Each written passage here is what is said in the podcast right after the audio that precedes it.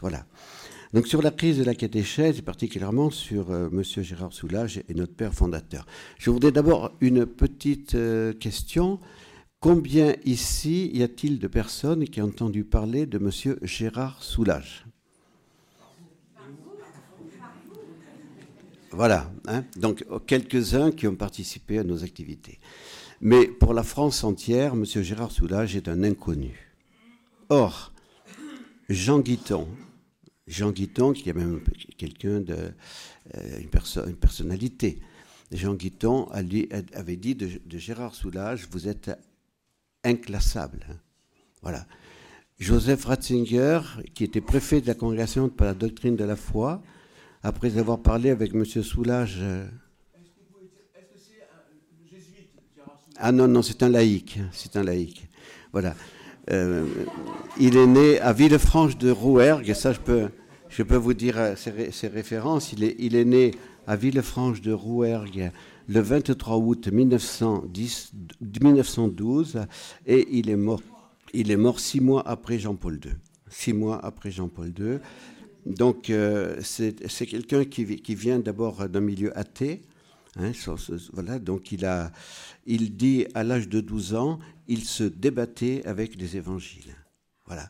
Et donc, euh, euh, il, est venu par lui-même à la foi, avec la grâce du Saint-Esprit, bien sûr, et ce qui l'a profondément bouleversé, c'est que ses trois enfants ont perdu la foi à cause d'aumôniers de lycée, à cause de prêtres aumôniers de lycée. Donc il s'est dit, il se passe quelque chose de très grave dans l'Église.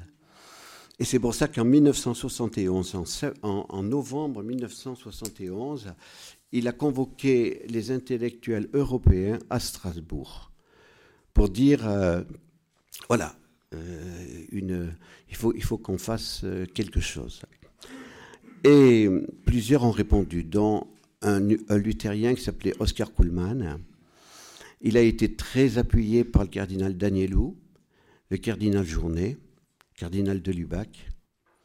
Et puis, à ce colloque, il y avait une jeune fille polonaise euh, qui, euh, qui était euh, fille de M. Kalinowski. M. Kalinowski avait été professeur de philosophie à Lublin et un grand ami personnel de Jean-Paul II, et de, donc qui était à l'époque Karol Wojtyła. Et donc, parce qu'il était ami de Karol Wojtyła, il avait demandé à Karol Wojtyła d'être le parrain de sa fille. Et voilà que la filleule de Carole Wojtyła faisait partie de, ce congrès de Strasbourg et a été conquise par M. Gérard Soulage. Voilà. Donc elle a parlé de, lui à son parrain, qui était archevêque de Cracovie. Et son parrain a, a dit, eh bien, il faut que M. Soulage vienne me voir à Cracovie. Donc, euh, il est venu le voir à Cracovie. Il lui a porté des dossiers importants sur la crise de l'Église en France. Et quand il est revenu en France, il a dit Voici le prochain pape, Karol Wojtyła. C'est lui qui sera le prochain pape. Voilà. Donc, euh, il connaît très très bien voilà, la crise. Et pourquoi il la connaît très bien? Parce que venant de, de l'athéisme, est, est, devenu un, profond chrétien, il a été, euh, on peut dire, il a, il a, subi des combats à l'école normale, il a, on ne voulait pas lui donner son agrégation. Voilà, parce qu'il était, euh, il était devenu catho. Alors donc, euh, Monsieur Soulage, c'est un homme très très humble, hein, comme dit frère Benoît, il faisait le jardin aussi. Hein. Voilà, donc il était philosophe et il faisait du jardin. Et oh ben, il s'est dit, ben voilà, je, vais devenir instituteur, je reste instituteur. Il est resté instituteur euh, pas loin de Châteauroux pendant, pendant des années, des années. Et pendant ce temps, il avait du temps pour étudier, pour étudier la philosophie. Donc il avait, il avait acquis une telle compétence, une telle compétence que, je reviens à ce que je disais tout à l'heure, eh bien, Joseph Ratzinger, après avoir parlé avec lui, je le tiens de celui qui qui, accompagnait Joseph Ratzinger, hein, qui accompagnait M. Soulage. Donc, M. Maurice. M. Maurice a été chef de cabinet du Premier ministre, de Michel Debré. Donc, c'était quand même quelqu'un qui avait une, compétence. Et M. Maurice, donc Joseph Ratzinger a dit à M. Maurice, je n'ai jamais rencontré quelqu'un d'une telle compétence. Je n'ai jamais rencontré quelqu'un d'une telle compétence. Donc, euh, sur Internet, vous pouvez regarder euh, Fidélité Ouverture. Vous, avez vous, trouverez quelques éléments, quelques éléments de, de ce qu'a été M. Soulage. Et puis, euh, alors les bulletins qui ont été écrits, parce qu'il n'a pas écrit énormément de livres, mais surtout dans ces bulletins trimestriels, on peut retrouver sa pensée. Voilà. Alors, moi, je, vous parle là sous la forme d'un témoignage, euh, puisque vous avez entendu beaucoup de choses. Ce que j'ai écrit reprend ce que les frères et les sœurs ont dit, je vous dis, euh, ils l'ont même mieux dit que moi, parce qu'ils avaient, ils ont, ils ont fait un travail plus scientifique que le mien. Donc, euh, je, vous donne simplement un témoignage. Alors, quand je suis rentré dans la communauté, j'avais oui, 1976, j'avais 25 ans. Alors ça, c'est pour vous rassurer un petit peu. Hein. Euh, tout, ce que nous avons vu aujourd'hui, j'y connaissais rien.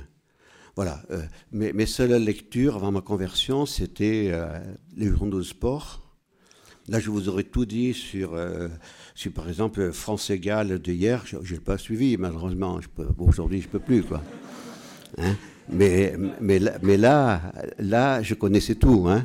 Donc, les Français ont battu le pays de Galles chez eux et, à 14 toute la deuxième mi-temps. Hein. Donc, bravo. Bravo la France. Voilà. Bon, alors, alors là, je peux vous dire, je vous disais tout. Mais tout, le reste, euh, la philosophie, la théologie, j'étais ignare. Voilà. Donc, ça veut dire qu'on peut s'y mettre à 25 ans et on peut ensuite voilà, apprendre, apprendre des autres. Parce qu'on on n'invente rien.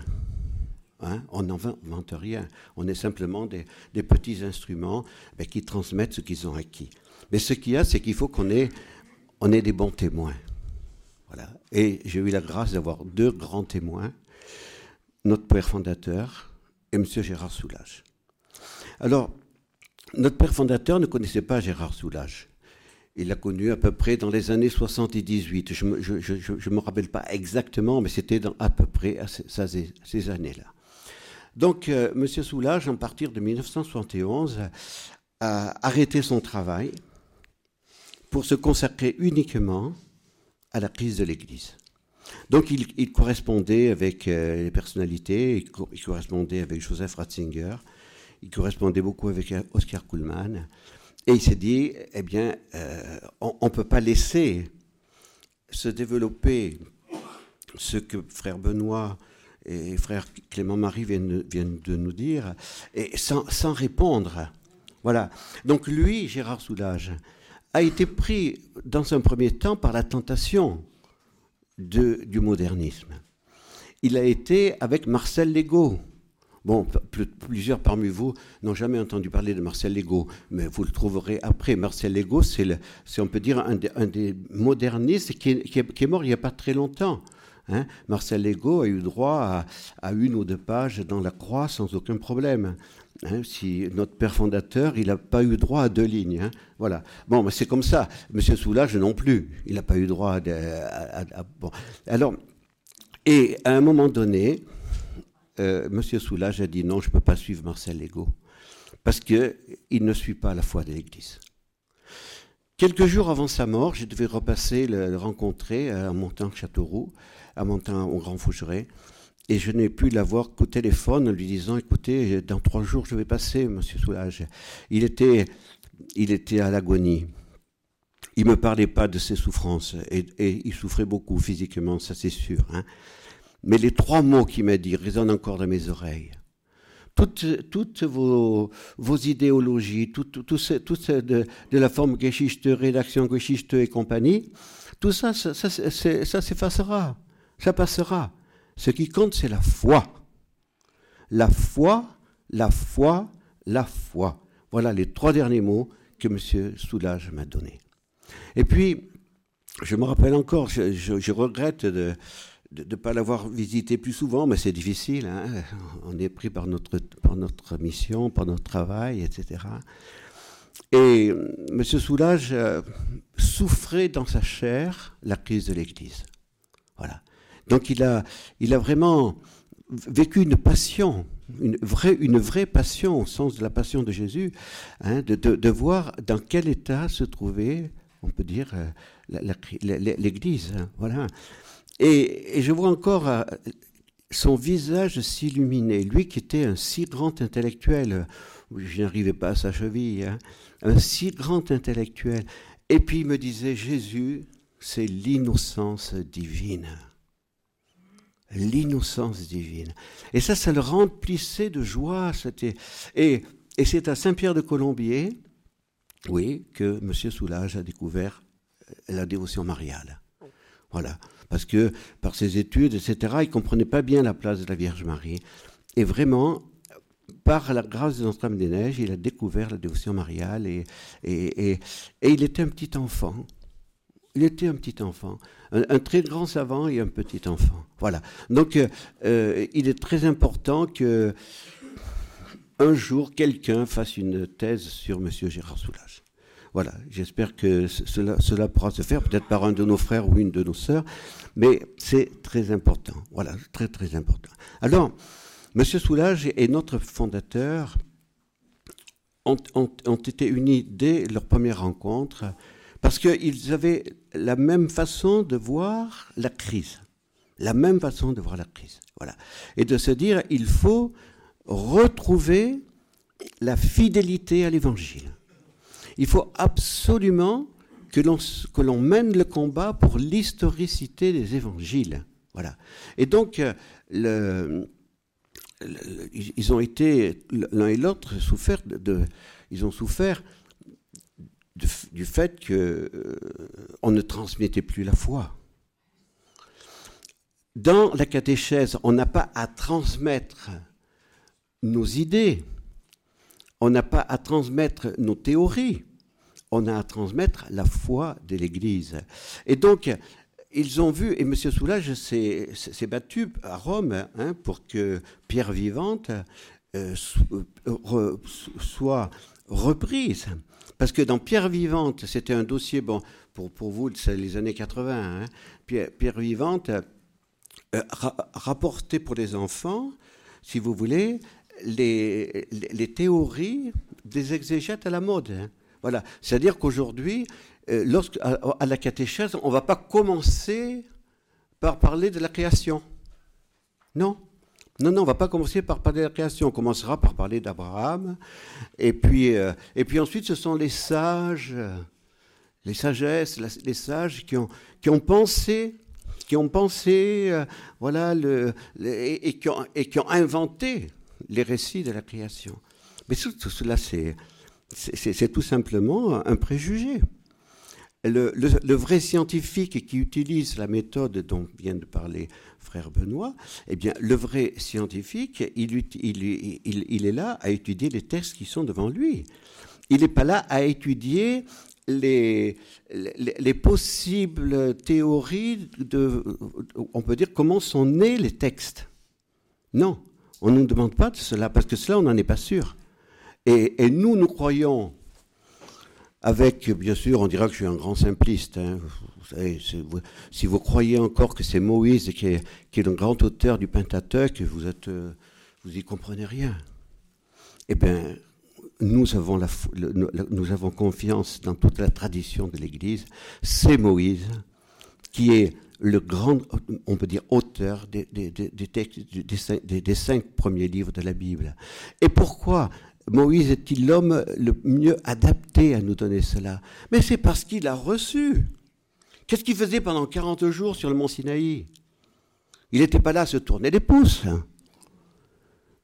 C'est-à-dire qu'à ce moment-là, eh bien, bien sûr que Dieu lui a donné énormément de, connaissances, de visions, de, voilà, il, est, entré de plus en plus dans ce mystère, hein, et, c'est cela qui nous a transmis. Si aujourd'hui on ne croit plus à l'historicité. Si on croit plus que Moïse, on dira que Moïse, que tous les, voilà, bon, oui, il a bien existé, mais bon, hein.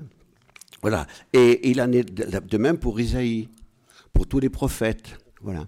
Alors, Monsieur Soulage et le père ont compris que il y avait une crise énorme, une crise très grave, et particulièrement, surtout concernant l'Évangile, parce que si, euh, quand je suis rentré dans la communauté, on, avait bien quand même euh, entendu euh, dans l'homélie. bon, comme j'étais boulanger-pâtissier, et que après ma conversion sur la messe du dimanche à 10h, on avait travaillé depuis 3h du matin, je m'endormais souvent l'homélie. Hein. Donc voilà, mais on comprenait bien un petit peu qu'il se passait un problème, hein, n'est-ce pas, quand euh, le prêtre vous dit euh, au sujet de la multiplication des pains, vous l'avez certainement entendu, hein, la multiplication des pains, faut dire, mais enfin quand même, enfin quand même, Jésus n'a pas multiplié du pain pour, pour, pour, 10 000 personnes. Hein non, non, mais, non, mais c'est quelque chose de, plus simple que Jésus a fait. C'est pour ça que frère Benoît vous l'a bien dit. Ce qui compte, qu'est-ce que l'auteur a voulu dire qu'est-ce que l'auteur a voulu dire? Il a voulu dire, mais mes enfants, partagez votre pique-nique. Voilà. Bon, vous, vous, avez vu un homme marcher sur l'eau? Vous avez vu un homme marcher sur l'eau? On vous dira, mais enfin, quand même, vous n'allez pas croire que Jésus a marché sur l'eau. Hein? Eh bien, si, je crois que Jésus a marché sur l'eau. Je le crois. C'est évident. Il est capable de marcher sur l'eau. Hein?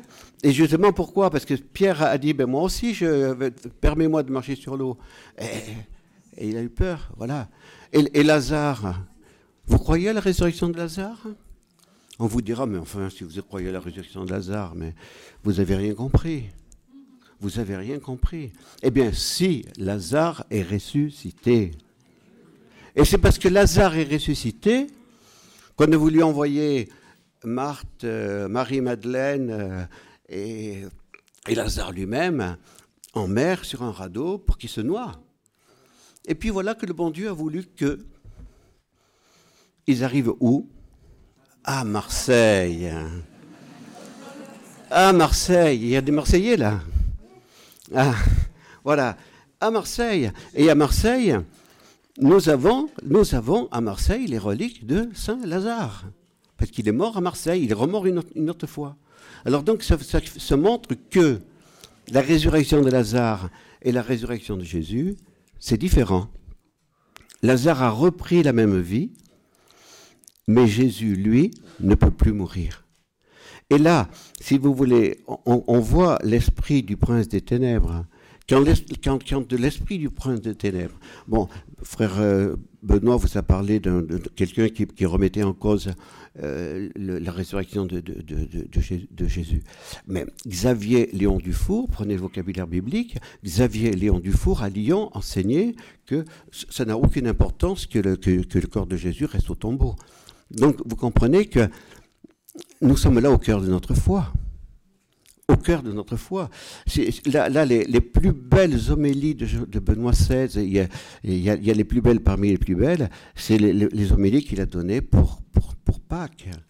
Pour dire que, mais là, Bernard va me mettre au bûcher, va me mettre au bûcher. Non, non, pas le Big Bang. Pour dire que la résurrection, la résurrection, c'est un saut c'est un saut S-A-U-T, parce que quand on demande le saut, hein, c'est toujours difficile de traduire. Hein. Les, professeurs savent très bien. Un saut dans l'histoire de l'humanité. Alors je ne parlerai pas de l'histoire d'évolution, mais dans l'histoire de l'humanité. C'est un saut. C'est-à-dire que la résurrection de Jésus nous permet d'entrer dans une étape totalement inédite, totalement nouvelle, la spiritualisation de la chair. Jésus, par son corps ressuscité, va maintenant entrer dans cette étape qui sera la nôtre. Parce que l'homme n'est pas fait pour vivre éternellement cette vie euh, sur la terre. Nous sommes faits pour vivre en Dieu. Et pour vivre en Dieu, il faut que notre corps devienne esprit, soit spiritualisé. Voilà. Eh bien, quand on met en, doute la résurrection de Jésus, on, on détruit notre foi. Donc, donc le, voilà, la, crise de la catéchèse, elle est là. Monsieur, donc Monsieur Soulage et notre fondateur ont remercié Benoît XVI. Et à l'époque, c'était Joseph Ratzinger. Joseph Ratzinger, en 1983, est venu donner une, une, conférence à Paris et à Lyon. Joseph, Benoît XVI est, venu hein, à la cathédrale Notre-Dame. Et Benoît XVI, le jour où il est venu à la cathédrale Notre-Dame, il a dit J'étais venu faire une conférence ici, dans cette cathédrale. Bon, personne n'a relevé, hein. Nous, on a relevé quand même. Hein. Bon, et alors, qu'est-ce qu'il est, venu, qu'est-ce qu'il est venu dire, Benoît XVI? Il est venu parler de la crise de la catéchèse. Alors, bien sûr, en France, on a dit il ne parlait pas pour les Français. Non, il parlait pour le, il parlait pour le, pour le Nord, hein, voilà. Donc, euh, il ne parlait pas pour les Français. Bien évidemment qu'il parlait pour les Français. Il parlait parce que nous sommes responsables de beaucoup de choses. C'est pour ça que le cardinal Sarah revient souvent en France pour dire c'est vous qui m'avez apporté la foi. Et maintenant que je viens, vous l'avez plus. Alors, c'est le cardinal Sarah, c'est l'Afrique qui vient redonner la France, la foi à la, France. Merci d'abord, il y a beaucoup d'Africains parmi nous. On vous remercie d'être là. Voilà, c'est vous qui nous l'a redonné la foi. Et alors, dans ses conférences, il a mis, l'accent sur ce qui est la crise.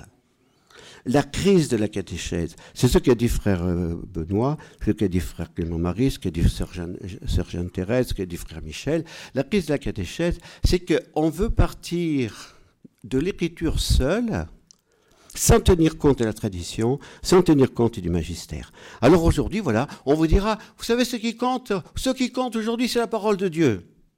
Oui, mais quelle parole de Dieu Alors, vous allez vous mettre par petits groupes, hein vous allez vous mettre par petits groupes et puis ensuite, euh, c'est vous qui allez interpréter les choses. Alors on a quelqu'un au tableau qui écrit, voilà. Hein, on, va, écrire euh, écologie, parce qu'aujourd'hui c'est l'écologie, hein, si vous n'avez pas l'écologie. Hein. Écologie, pédophilie euh, et en avant. Hein, voilà, voilà ce qu'on fait comme, comme interprétation de la parole de Dieu. Mais c'est pas ça qu'on a, c'est pas ça qu'on a à transmettre. C'est pas cela qu'on a à transmettre dans la catéchèse.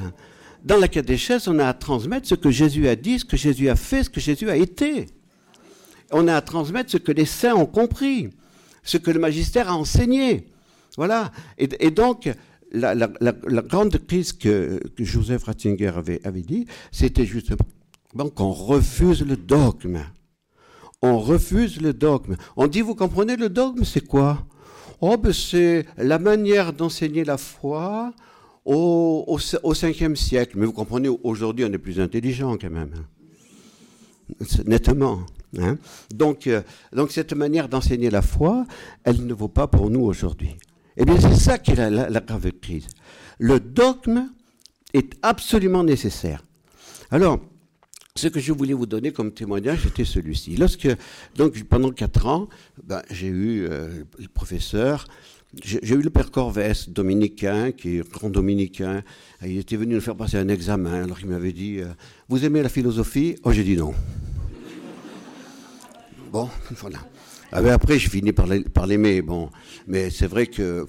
bon, le Père me disait, allez, patience, persévérance, confiance, patience, persévérance, confiance. Voilà. Il faut passer par là. Bon. Et quand je suis arrivé à la Grégorienne, chez les Jésuites, hein, l'université pontificale, eh bien, c'est là que, grâce à M. Soulage et grâce à notre fondateur, je ne me suis pas laissé déformer. Je suis allé à la Grégorienne et j'ai gardé la foi de l'Église. J'ai pas peur de le dire. Voilà. Bon. Hein? Alors, eh oui, parce que un, cours m'avait particulièrement troublé. Ce cours était donné par euh, un père jésuite qui s'appelle Père Latourelle, canadien. Et ce père Latourelle reprenait tout ce que frère Benoît euh, euh, vient de dire. On avait l'impression que, le, père Latourelle eh bien, condamnait toutes ces hérésies de l'école libérale allemande. Mais pas du tout. Mais pas du tout. Et alors là, je ne voyais pas bien clair. Parce que, parce que ce père Latourelle, vous comprenez, il était un clergyman strict. Ce qui n'était pas le cas pour d'autres jésuites, qui étaient en cravate, bon. Voilà. Il était, il allait prier avant chacun de ses cours. Il faisait le plein de, de son amphi. Il était considéré comme un saint. Alors, ma foi, moi je me disais, peut-être que si M. Soulage, si le père entendait ce père Latourelle, peut-être qu'il pourrait, pourrait changer d'avis sur, euh, parce que quand même c'est un, voilà, c'est quelqu'un de, oui, de grand spirituel. Mais le père Latourelle, à la fin de son cours, nous disait, il faut une nouvelle conception des auteurs des évangiles. Alors, euh, alors qu'est-ce que ça voulait dire une nouvelle conception des auteurs d'évangile Ça voulait dire ben, qu'il faut accepter que, que Matthieu soit de 85, euh, Luc 90, etc. Et, et il nous disait, mais vous comprenez, parce qu'il y a la force de la tradition qui, qui le maintient dans la vérité. Donc, euh, donc il faut pas avoir peur. L'ultime rédacteur de l'Évangile Saint Matthieu, c'est pas, c'est pas, c'est pas l'apôtre, l'évangéliste, mais ça, ça fait rien. Il y, a, y a cette force de la tradition.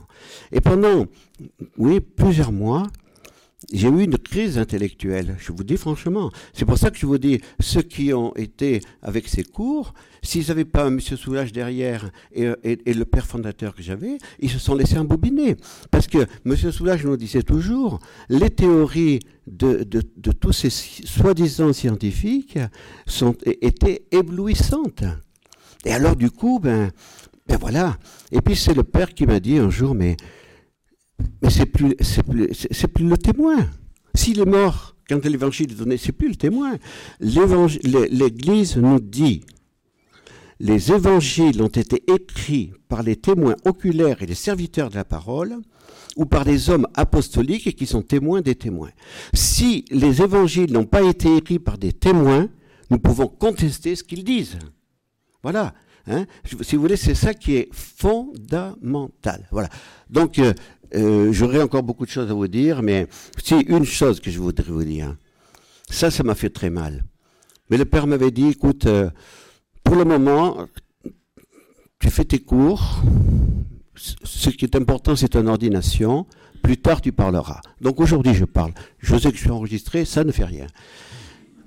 Le cours a été donné par le père Alzegui, jésuite. Le père Alzegui parlait donc du, Concile de Trente, du péché originel. Le père Alzegui était, tenait la même théorie que le père Martelet. Donc Martelet, qui, a, on peut dire sévit, sévit dans toutes les universités françaises euh, catholiques. Et pour le père Martelet, on refuse le Concile de Trente. Pourquoi? Parce que l'évolution nous dit aujourd'hui nous ne descendons pas d'un couple unique, mais de plusieurs couples qui sont nés, on ne sait pas où, hein, puisqu'on est toujours en train de chercher l'homme singe on l'a pas encore trouvé. Voilà. Donc, euh, donc on nous dit, on nous dit voilà, c'est le, euh, on peut plus, on peut plus enseigner le Concile de Trente. Et ce professeur, à la fin de son cours, nous a dit, je sais que je n'enseigne pas le Concile de Trente, mais le magistère ne m'a rien dit. Donc allons-y, continuons. Et vous comprenez que 10% des évêques du monde entier sont, passés par la grégorienne. Et que, et que aujourd'hui, puisque là aussi je peux le dire, mon évêque, il était, il est, évêque émérite aujourd'hui, m'a reproché d'enseigner le péché originel. Il m'a dit, nous l'avons fait sortir par la porte et toi tu le fais rentrer par la fenêtre. Eh bien, nous, on l'a pas fait sortir par la porte. On a toujours enseigné le péché originel. Et si vous enseignez pas le péché originel, vous ne pouvez rien comprendre au mystère de la rédemption. Vous pouvez rien comprendre au mal qui est dans, qui, dans, l'homme. Pourquoi je fais le bien que je, que, que je, que je, je ne fais pas le bien que je voudrais et le mal que je, hein, que je voudrais pas? Pourquoi? Parce qu'il y a des tendances qui viennent du péché originel.